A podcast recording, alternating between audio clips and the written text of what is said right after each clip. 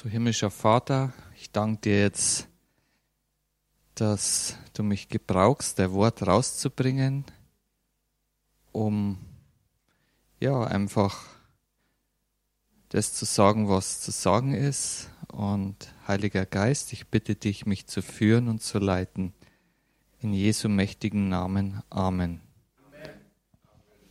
Ja, bei mir ist es so, wie der Martin angekündigt schon hat, äh, in dieser Konferenz, äh, die aus drei Teilen besteht. Versorger, Gott als Besor Versorger, Beschützer und der uns vorbereitet. Und ich gebe einen Teil im Bereich Versorgung. Und ähm, ja, ich bin gespannt, was Gott uns einfach dort geben will. Und äh, ja, an Martin nochmal recht herzliches Dankeschön an die Botschaft. Es war sehr äh, ermutigende und ja, äh, Botschaft, die, die einfach ganz wichtig ist, dass wir wirklich den Fokus nicht verlieren in dieser Zeit, in der wir sind. Das müssen wir immer wieder hören und immer wieder drauf schauen, um was es eigentlich geht. Das ist ganz, ganz, ganz wichtig. Halleluja. Ja, Gott als Versorger. Ähm, also in der Bibel gibt es so ganz, sage ich mal, einschneidende Ereignisse, die Gott sichtbar werden lassen als Versorger. Also das wo ich jetzt so ganz deutlich das sehe, ist einmal, wo ähm, das Volk Israel, wo Gott das Volk Israel aus dieser Knechtschaft führt ins gelobte Land und, ähm, und dort einfach eine übernatürliche Versorgung bereitstellt für das Volk Israel. Und ähm, das Zweite ist eine Begebenheit, mit dem Propheten Eli, Elia, der ähm, bei einer langen äh, Hungersnot oder Dürre, die da im Land ist, bewahrt wird durch eine übernatürliche Versorgung ähm, von Gott auch. Also diese zwei äh, Begebenheiten, die, da würde ich heute gerne mal ein bisschen genauer drauf schauen. Und ähm, zu Beginn oder der, der Anfangsvers ist in Matthäus 6 und dort heißt es im Vers 25, Darum sage ich euch, sorgt euch nicht um euer Leben, was ihr essen und was ihr trinken sollt, noch um euren Leib, was ihr anziehen sollt ist nicht das Leben mehr als die Speise und der Leib mehr als die Kleidung. Und das mal zum Einstieg. Ja, was heißt es denn jetzt hier, wenn Jesus das sagt? Sorgt euch nicht um euer Leben, was ihr essen und was ihr trinken sollt. Ja, aber das sind doch die üblichen Dinge, die man so sorgt in seinem Leben. Also was man essen, was man zum Essen hat, was man zum Trinken hat, hat man da auch genügend, hat man genügend Klopapier, hat man genügend Olivenöl und Sonnenblumenöl. Also das sind so Dinge, äh, wo man sich dann sorgt, wenn es dann nicht mehr da ist. Zum Beispiel, wo man das herbekommt. Und äh, wir kommen ja in so Zeiten, wo anscheinend das jetzt wirklich auch ähm, nicht immer überall zur Verfügung steht. in Deutschland auch. Also muss man ja sagen, wir, äh, wir sehen das jetzt schon. Und Gott sagt, sorgt euch da nicht. Noch um euren Leib, was ihr anziehen sollt. Ist nicht das Leben mehr als die Speise und der Leib mehr als die Kleidung? Also da sehen wir jetzt ganz klar, ähm, Gott weist auf was hin, was viel wichtiger ist als Essen, Trinken und Kleidung. Und das Interessante ist so, er weist auf was hin, was wir eigentlich nicht sehen. Denn was ist denn unter der Kleidung? Da ist der Leib. Aber den sieht man nicht, weil die Kleidung ist ja drüber. Also er sagt, gibt's da denn etwas Wichtigeres, wo ihr euch drum sorgen sollt? Das sagt er damit. Also lesen wir es nochmal. Es heißt hier, sorgt euch nicht um euer Leben, was ihr essen und was ihr trinken sollt, noch um eurem Leib, was ihr anziehen sollt, ist nicht das Leben mehr als die Speise. Also da sieht man, ist nicht das Leben mehr als das, was ihr esst, und der Leib mehr als die Kleidung. Das heißt, er sagt damit, sorgt euch nicht um die sichtbaren vergänglichen Dinge. Denn es gibt was, was wertvoller ist. Also ja, Gott oder Jesus in dem Fall weist uns direkt auf das hin, was im Vergänglichen ist, was, äh, äh, was im, im Unsichtbaren ist, äh, das, was wertvoller ist. Und dann geht es dort weiter. Es geht um die Vögel und ähm, des Himmels und die Versorgung, die Gott dort bereitstellt. Und ähm, in Vers 32 und da, da heißt es hier, denn nach all diesen Dingen trachten die Heiden. Aber euer himmlischer Vater weiß, dass ihr das alles benötigt. Trachtet vielmehr zuerst nach dem Reich Gottes und nach seiner Gerechtigkeit, so wird euch dies alles hinzugefügt werden. Also da haben wir nun ähm, sozusagen, ähm, wenn wir, wenn wir uns nur, ich sag mal nur um das leibliche Wohl kümmern, nur um unsere eigenen Dinge, ähm, dann sagt das Wort Gottes, dann sind wir genauso wie die Heiden, also die Gottlosen oder die, die anderen Göttern dienen. Das soll nicht unser Fokus sein. Und deshalb ist die Botschaft von Martin so wichtig, weil das den Fokus dort wegnimmt. Es ist ja, es ist ja, also das Näherliegendste ist das schon, dass man sich um die Sachen kümmert. Aber Gott sagt nicht, macht es nicht zu eurer Hauptsache. Es gibt was, das wichtiger ist.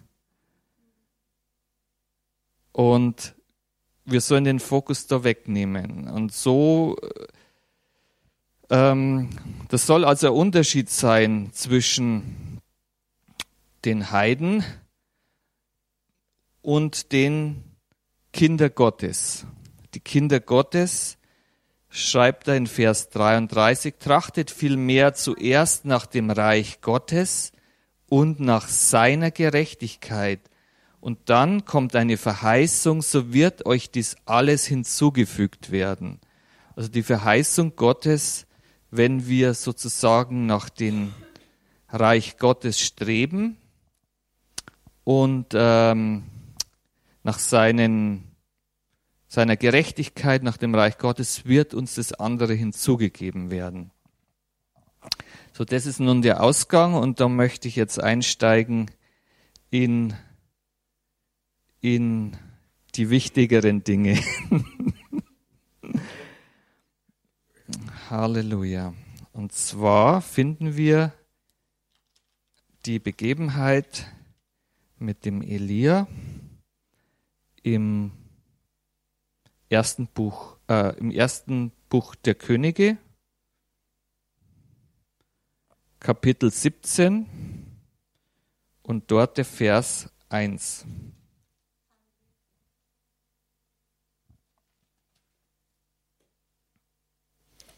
Und dort heißt es hier, und Elia, der Tisbiter von den Einwohnern Gileads, sprach zu Ahab, so wahr der Herr lebt, der Gott Israels, vor dessen Angesicht ich stehe, es soll in diesen Jahren weder Tau noch Regen fallen, es sei denn, dass ich es sage. Denn das Wort des Herrn erging an ihnen folgendermaßen.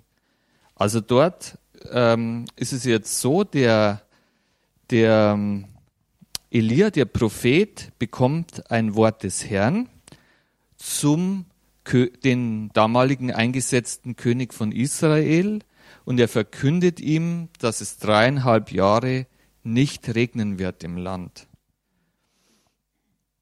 Und ähm, ich weiß nicht, ob ihr das schon mal das Buch der Könige durchgelesen habt, aber dort sind ja immer so, den, immer ein, ein König nach dem anderen kommt da und regiert im Land.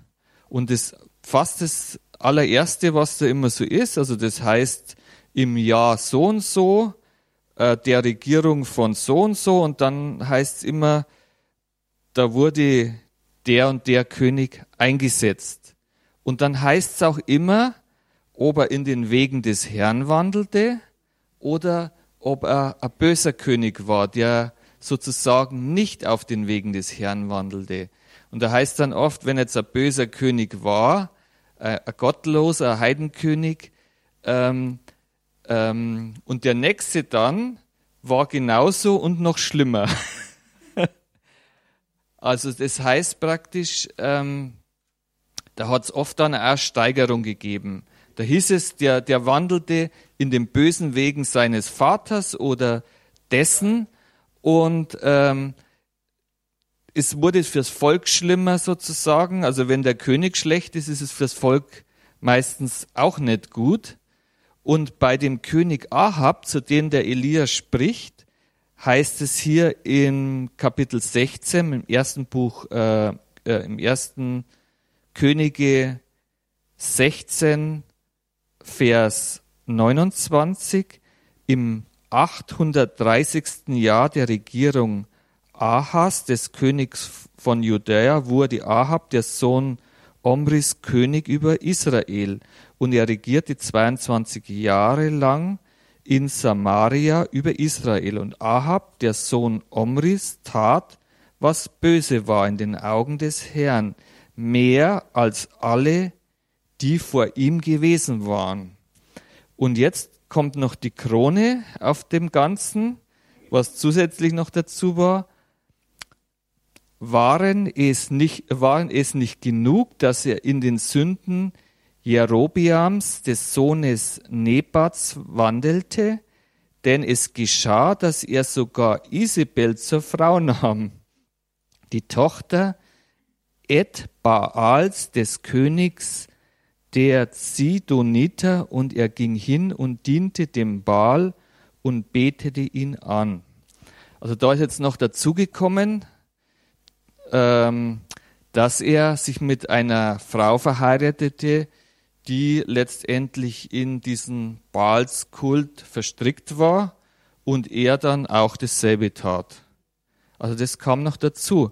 Und Gott wollte dem Ganzen ein Ende setzen. Und äh, das sozusagen hat es das Fass noch zum Überlaufen gebracht. Und der Elia ähm, hat sozusagen die Aufgabe bekommen, das Wort Gottes dort auszuführen.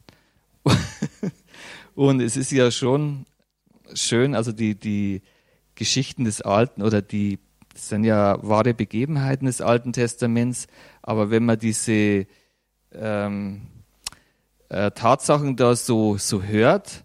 Und der Elia ist schon ein Prophet, wo man sagt, der ist wirklich, der ist wirklich, also da begeistern sich viele über die, das, was er getan hat.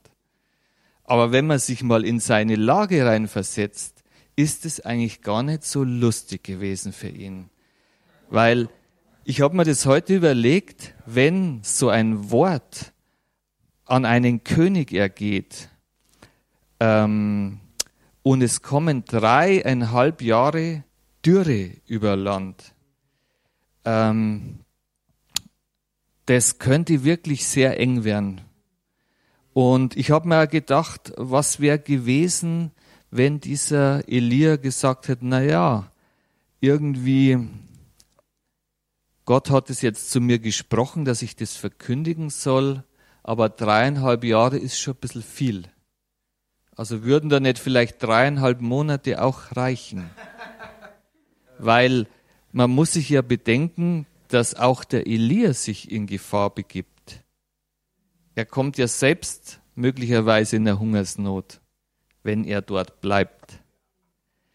Und, ähm, und er hat natürlich das ganze Land gegen sich, theoretisch. Also wenn, ich sag mal, ich möchte nicht der sein, der sowas sagt und dann trifft es ein und ich glaube, die, die Leute werden dann einfach ärgerlich, wenn sowas, wenn, wenn, wenn Dürre einfach kommt, ja. Und ähm, in der Situation ist Elia. Und was Elia dann macht, er ist gehorsam. Er ist absolut gehorsam und er macht ähm, er tut den Willen Gottes. Das ist die, der große Punkt, ähm, der ganz wichtig ist. Ähm, also er nimmt dieser Botschaft nichts hinweg, tut nichts hinzu, verkündigt es und, ähm, und wird bewahrt. Er kommt in sozusagen den Willen Gottes und, ähm, und wird durch diese dreieinhalb Jahre bewahrt. Und ähm,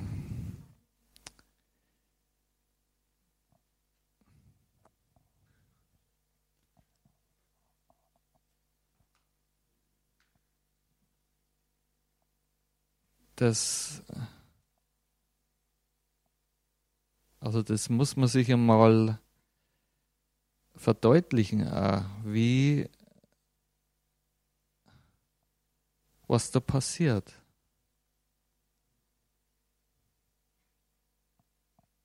Ja, ja, ja. Also äh, das ist,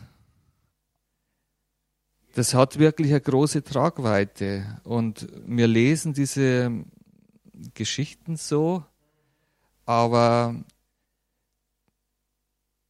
der König nochmal ist dort eingesetzt, um das Land zu regieren. Und es, es findet eine Konfrontation statt. Und wenn man weiß, den Gott oder diesen heidnischen Gott, den der Ahab gedient hat, war ein Regen, Donner, Gott, der letztendlich ähm, sozusagen dort herausgefordert wurde. Und Elia tritt, es ist ähnlich wie beim Pharao und Mose und den Plagen. Da war auch eine Herausforderung von Gott durch Mose gegenüber dem Pharao und den Göttern der ähm, Ägypter. Dort war eine absolute Konfrontation. Und in dieser Konfrontation steht ähm, der König und der Elia. So. Und Elia spricht das Wort Gottes aus. Und das ist entscheidend. Er tut den Willen Gottes und er macht sie keine Gedanken, was danach passieren wird. weil das, das darf er nicht. In dem Augenblick, wo er anfängt, sich Gedanken zu machen, geht er wahrscheinlich den Schritt nicht. So, er, er, er muss sein ganzes Vertrauen dort hineinlegen, dass, dass Gott ihn versorgen wird, dass Gott ihn da durchbringen wird, dass Gott einen Weg machen wird, dass Gott einfach sein ganzes Vertrauen auf ihn legen. Er kann nicht zu denken anfangen, weil alles, was, wie es weitergehen wird, würde nicht gut werden für ihn. Da, da, also es gibt eigentlich keinen Ausweg nicht. Und davonlaufen übrigens ist auch nicht immer Ausweg. Das scheint manchmal so, dass es besser ist, dass man dort wegläuft, weil Gott eine Hungersnot in das Land bringt. Aber wenn man die Geschichte weiter verfolgt, ist, äh, ist, ist äh, Elia nicht weggelaufen. Er ist dort geblieben. Und ihr, ich meine, wenn, wenn von euch jemand, von Gott, so eine, einen Auftrag gibt, ihr sollt sowas tun, stellt euch mal vor, was da passiert. Es ist nicht mehr viel, die gut mit euch sind. Also ihr tut den Willen Gottes und äh, es sind nicht mehr viele Leute, die, die gut mit euch sind. Und äh, der Elia wusste, dass er hernach einer der meistgesuchtesten Menschen in diesem Land wird. Weil ihr müsst denken, der König hat Vollmacht auszuüben, was er beschließt. Und er, er hat möglicherweise das ganze Heer, die ganzen Bauern, die, das ganze Volk, jeder. Also das ist nicht so einfach, sowas zu verkündigen. So, er tut es, er ist gehorsam und was passiert? Also, das nächste, was passiert ist, und das Wort des Herrn erging an ihn folgendermaßen. So, jetzt spricht Gott zu ihm wieder. Also er führt das aus, was Gott ihm gesagt hat. Und es steht hier, Geh fort von hier und wende dich nach Osten und verbirg dich an dem Bach Krit, der östlich vom Jordan fließt. Und du sollst aus dem Bach trinken, und ich habe den Raben geboten, dass sie dich dort versorgen. Da ging er hin und handelte nach dem Wort des Herrn. Also da bekommt er nun die Weisung, ähm, sich so zu verhalten, dass ihm nichts passiert. Und er macht es dann genauso und er wird wirklich auf wundersame Weise versorgt. Selbst als dann sozusagen der Bach äh, austrocknet, weil es sehr trocken wird im Land, gibt Gott wieder Lösung. Also das heißt, wenn dann wieder Problem entsteht, bekommt er wieder Weisung für den nächsten Schritt. Also Gott bewahrt den Elia durch diese ganze Sache. Ist das nicht wunderbar? Und was wäre jetzt gewesen, angenommen, der Elia hätte gesagt, na ja, ich sage jetzt mal den König, dreieinhalb Monate wird das Land ähm, kein Wasser sehen und dann ähm, regnet es wieder. Was, was wären dann gewesen? Das wäre die ganze Sache, wäre nicht auszuführen gewesen. Und er, ich sag mal,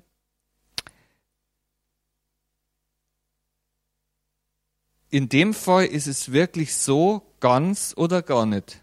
Es gibt dazwischen nichts.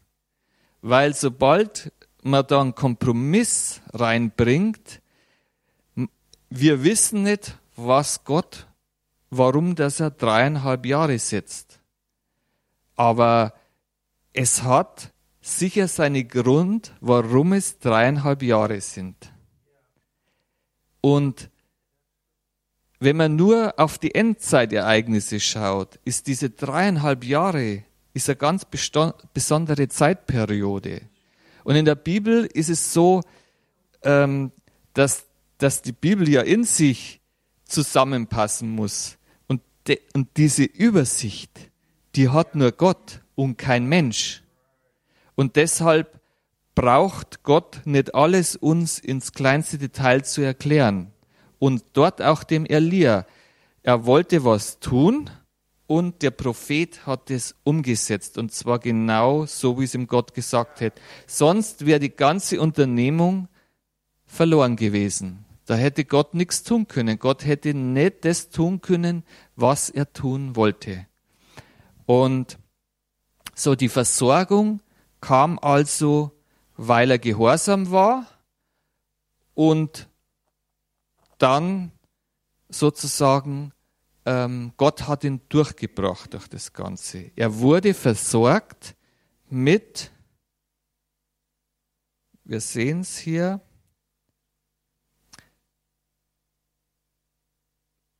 Da ging er hin in Vers 5 und handelte nach dem Wort des Herrn. Er ging und blieb am Bach Krit, der östlich vom Jordan fließt. Und die Raben brachten ihm Brot und Fleisch am Morgen und Brot und Fleisch am Abend. Und er trank aus dem Bach. Und es geschah aber nach einiger Zeit, dass der Bach vertrocknete, denn es war kein Regen im Land da ging das Wort des Herrn, also da kommt jetzt das zweite Mal das Wort.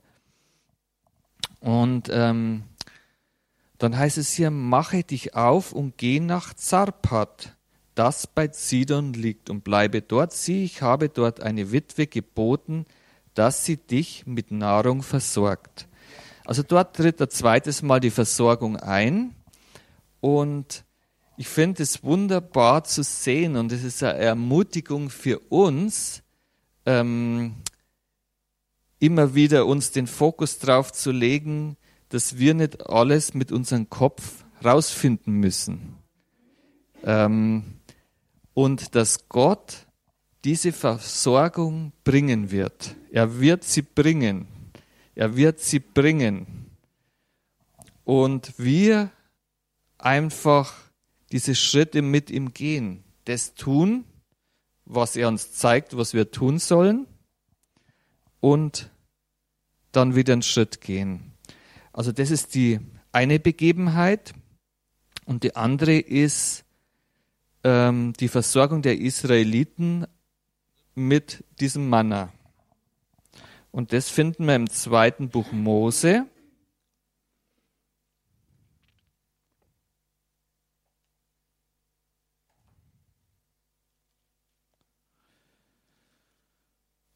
So.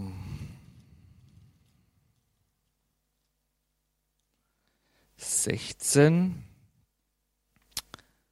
Und äh, im Kapitel 16, und dort ist es so, dass das, ähm, die Israel, Israeliten aus, dem, aus der Gefangenschaft, aus der Knechtschaft rausgekommen sind.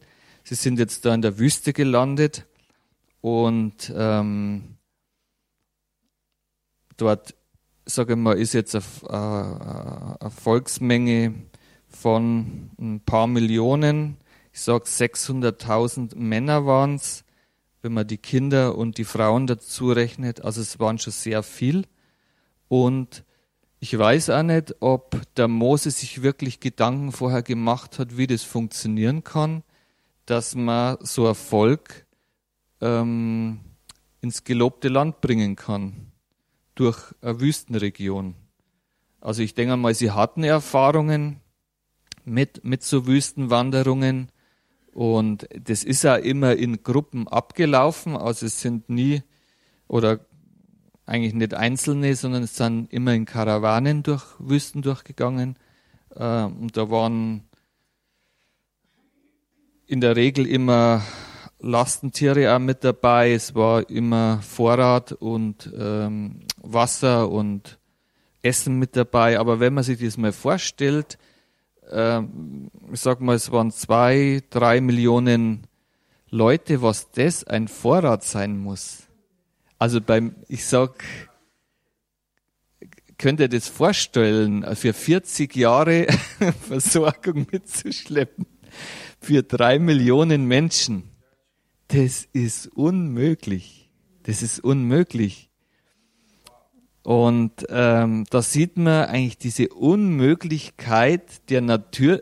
Das ist einfach was, wenn sich der, der Mose vorher Gedanken gemacht hätte, wie bringe ich die durch? Ich meine, vielleicht hätte er gedacht, es geht schneller und nicht 40 Jahre in der Wüste umherirren. Aber diese Unterfangung an sich ist, ist es eigentlich ein Projekt, das man vom Natürlichen gar nicht starten würde. Weil es weil es keiner, das geht nicht. Also das ist unmöglich. Das ist rein vom Natürlichen eine unmögliche Aufgabe. Und wenn ich da jetzt mit dem Kopf zum Denken anfange, würde ich nicht anfangen. Also wenn, also ich habe ja auch in der Projektleitung gearbeitet und vor so vor Projekte setzt man sich immer zusammen und macht sich Gedanken, wie man das Ganze stemmen kann. Und das wäre also in der Planung gescheitert. Es ist einfach unmöglich.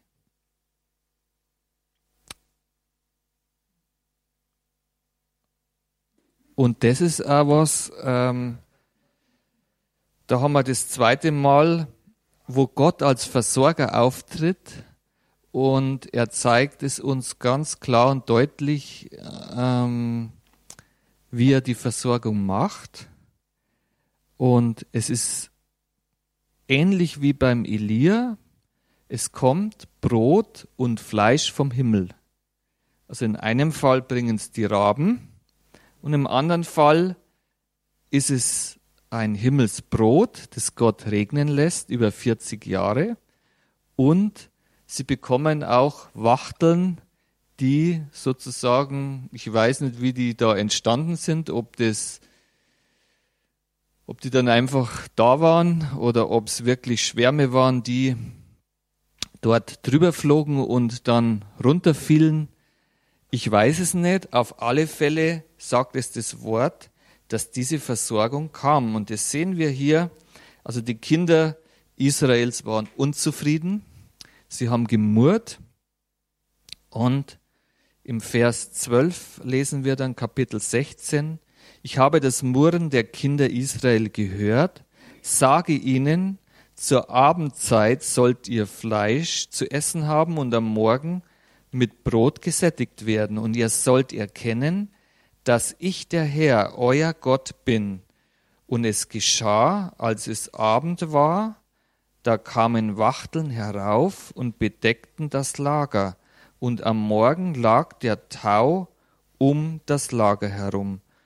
Und als der Tau aufgestiegen war, sieh, da lag etwas in der Wüste, rund und klein, so fein wie der Reif auf der Erde.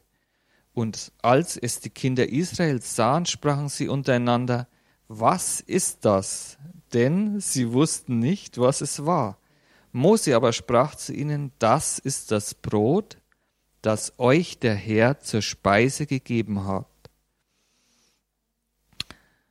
Ja, da sehen wir also die wunderbare Versorgung Gottes mit dem Manna, mit dem Himmelsbrot, mit Fleisch, das vom Himmel kam.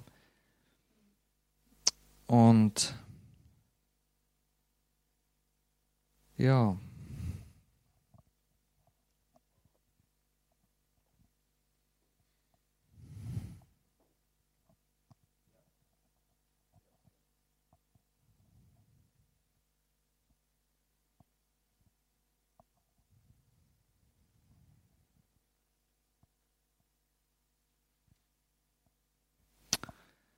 Ja.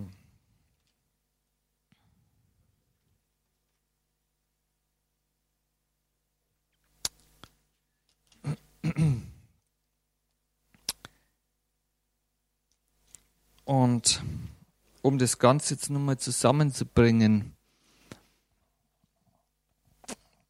also der Gott sagt, ähm, dass wir also nicht uns um um das Essen sorgen sollen, um die Speise, um das, was wir trinken, das, was wir äh, anhaben, sondern wir sollen uns um die Dinge sorgen, die sein Reich betrifft. Das heißt, im Prinzip um das sollen wir uns sorgen, was der Martin in der Botschaft vorher gebracht hat. Das Zentral, das heißt, wir sollen unseren Fokus wegnehmen von den Dingen, die wir denken, dass wir sie notwendig brauchen, um zu überleben. Aber Gott sagt, wir sind keine Heiden nicht. Und Gott sagt zu uns, er weiß, was wir brauchen. Er versorgt sogar die Vögel. Er weiß genau, was die brauchen. Und er sagt, sie säen nicht und äh, sie ernten nicht, aber der Vater im Himmel, Gott, er versorgt sie trotzdem. Das heißt nicht, dass wir nicht arbeiten sollen, sondern das macht, ähm, bringt den Fokus darauf, dass Gott weiß, was wir brauchen. Er hat den ganzen, die ganze Welt so geschaffen, dass wir wirklich versorgt sind. Er ist unser Vater und er ist unser, in dem Fall Versorger und es soll uns an nichts mangeln. Also das ist sein Teil. Er versorgt uns. Wir brauchen uns dann nicht drum sorgen. Das ist ganz wichtig. Und ähm, das heißt, wir sollen diesen Fokus dahin richten auf die Predigt, also den Inhalt, was der Martin gesagt hat. Auch jetzt in dieser Zeit. Und ähm, ähm, die Bibel sagt auch, wer sein Leben retten will, der wird genau das Gegenteil bekommen er wird's verlieren. Wer sein Leben retten will. Und ich glaube, wir sehen das in der heutigen Zeit. Es hat nun mal ganz eine andere ähm, Ebene, was sich jetzt auftut. Auch in dieser Zeit, in der wir jetzt leben. Wenn Leute versuchen, ihr, Re ihr Leben wieder zu bekommen. Das ist das, was uns oft versprochen wurde in dieser Zeit. Wenn du das und das tust, wirst du dein Leben wieder zurückbekommen. Du wirst wieder das alte Leben zurückbekommen. Wenn du das machst, wirst du das Leben wieder zurückbekommen. Und Gott sagt es, wenn du versuchst, dein Leben zu retten, dann wirst du es verlieren. Versteht ihr, was Gott da sagen will? Wenn du versuchst, dein Leben zu retten mit, wenn du zu Hause deinen ganzen Keller voll machst mit Sonnenblumenöl und Klopapier, du wirst dein Leben verlieren. Wenn das der einzige Fokus ist, den du hast, wirst du dein Leben verlieren, weil das sind vergängliche Dinge. Und Gott weiß, dass wir das brauchen. Er weiß das.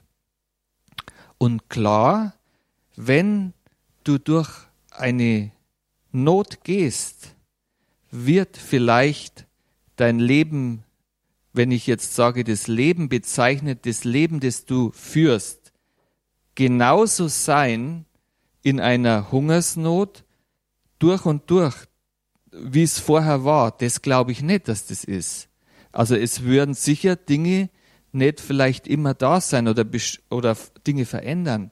Aber wenn du deinen Fokus drauf legst, dass du dein Schnitzel haben musst und das haben musst und das haben musst, dass dein Leben passt, dann, dann, das verspricht dir Gott nicht. Das verspricht er dir nicht. Aber das soll auch nicht unser Fokus sein. Das ist ganz, ganz wichtig. Weil wenn es dein Fokus ist, du wirst es verlieren. Du kannst es nicht festhalten. Wenn du daran festhältst, du wirst es verlieren, dein Leben. Weil er sagt, Gott sagt, es gibt was Wichtigeres. Es gibt was Wichtigeres. Bring den Fokus darauf, was wichtiger ist. Und wenn man in der Wüste ist und eine Hungersnot und Dürre ist auch Wüste. Es ist eine Wüstenerfahrung. In der Wüste ist wenn du in der Wüste bist, da ist kein Leben um dich herum. Da ist ganz, ganz wenig Leben. Es gibt ein paar Viecher, die da überleben, aber in der Regel ist da Trockenheit, Dürre, Hitze, Wassermangel. Das ist das, was man auch in der Hungersnot erleidet. Und in der Hungersnot, ähm, da da ist man nicht im Überfluss. Und, und, und, aber es, es bringt den Fokus auf das absolut Wichtigste. Wir sollen den Fokus auf das Wichtigste bringen. Und Gott will in solchen Situationen die Menschen, dass sie den Fokus wegnehmen von den unwichtigen Dingen und den Fokus zu den wichtigen Dingen hinbringen. Das ist nämlich das. Es geht darum, dass die Menschen anfangen, wieder auf Gott zu vertrauen. Die Menschen anfangen, ihren Fokus auf das zu richten. Auch die Könige.